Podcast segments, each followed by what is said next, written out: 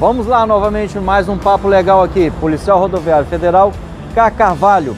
O tema agora é manutenção preventiva e corretiva da frota que circula pelo nosso país.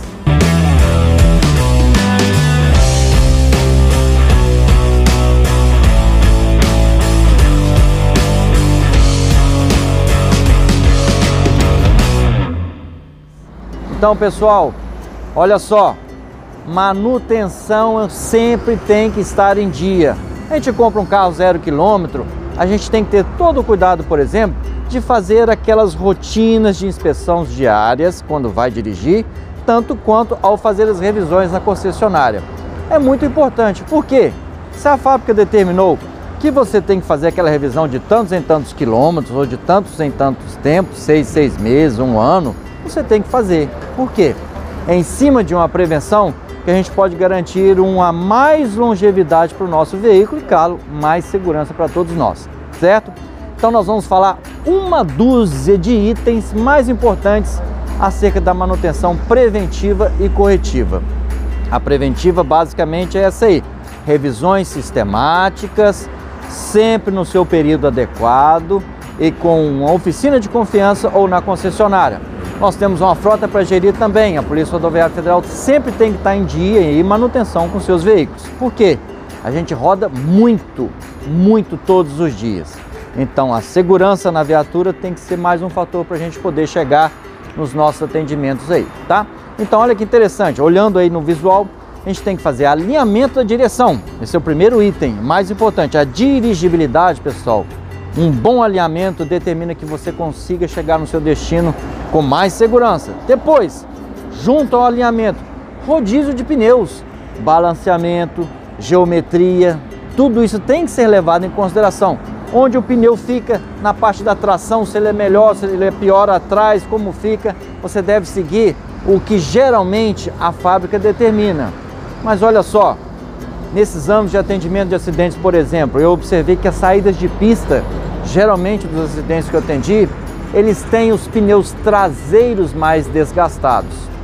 Então, vamos considerar que a fábrica determina um tipo de rodízio, mas olha só, pessoal, particularmente, eu prefiro colocar no meu carro os melhores pneus na parte de trás, devido a essa observação que eu tenho nos acidentes.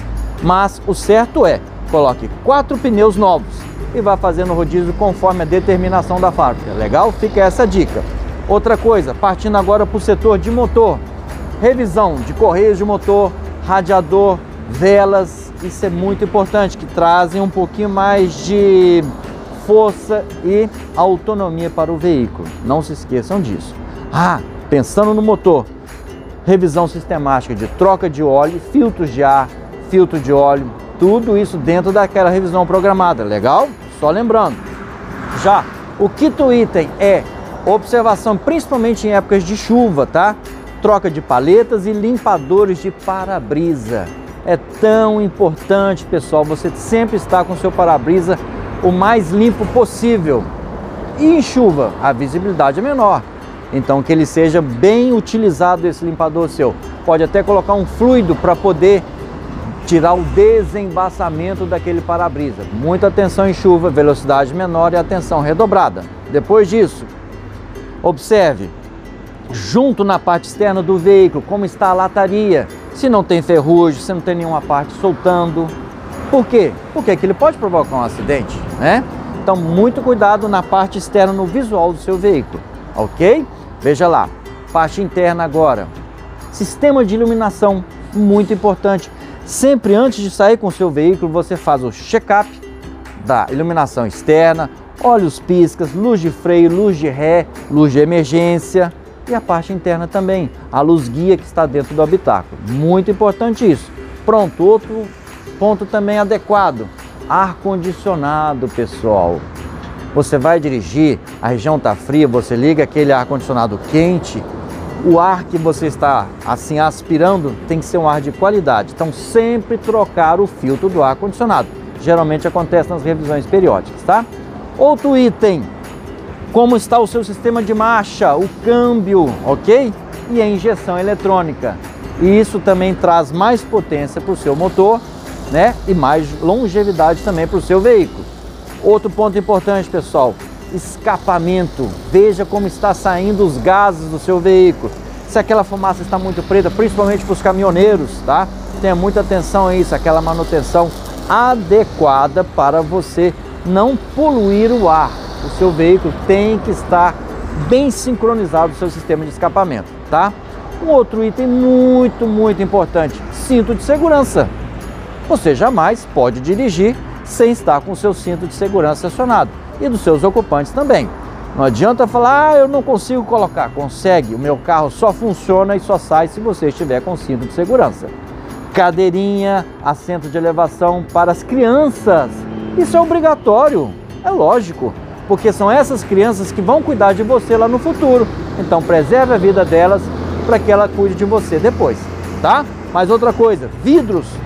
Os vidros, pessoal, principalmente no para-brisa dianteiro, não pode ter trincas. De jeito nenhum. Porque aquela pequena trinca, à medida que você vai andando, ela aumenta, vai abrindo, abrindo e pode até estilhaçar e vir a ferir você ou alguma pessoa que esteja ocupando o veículo, tá? Por fim, os itens obrigatórios. Geralmente a gente encontra lá atrás do porta-mala. Step, triângulo, macaco, chave de roda. Tem que ter, por mais que você não use, você pode ajudar alguém na rodovia, entendeu?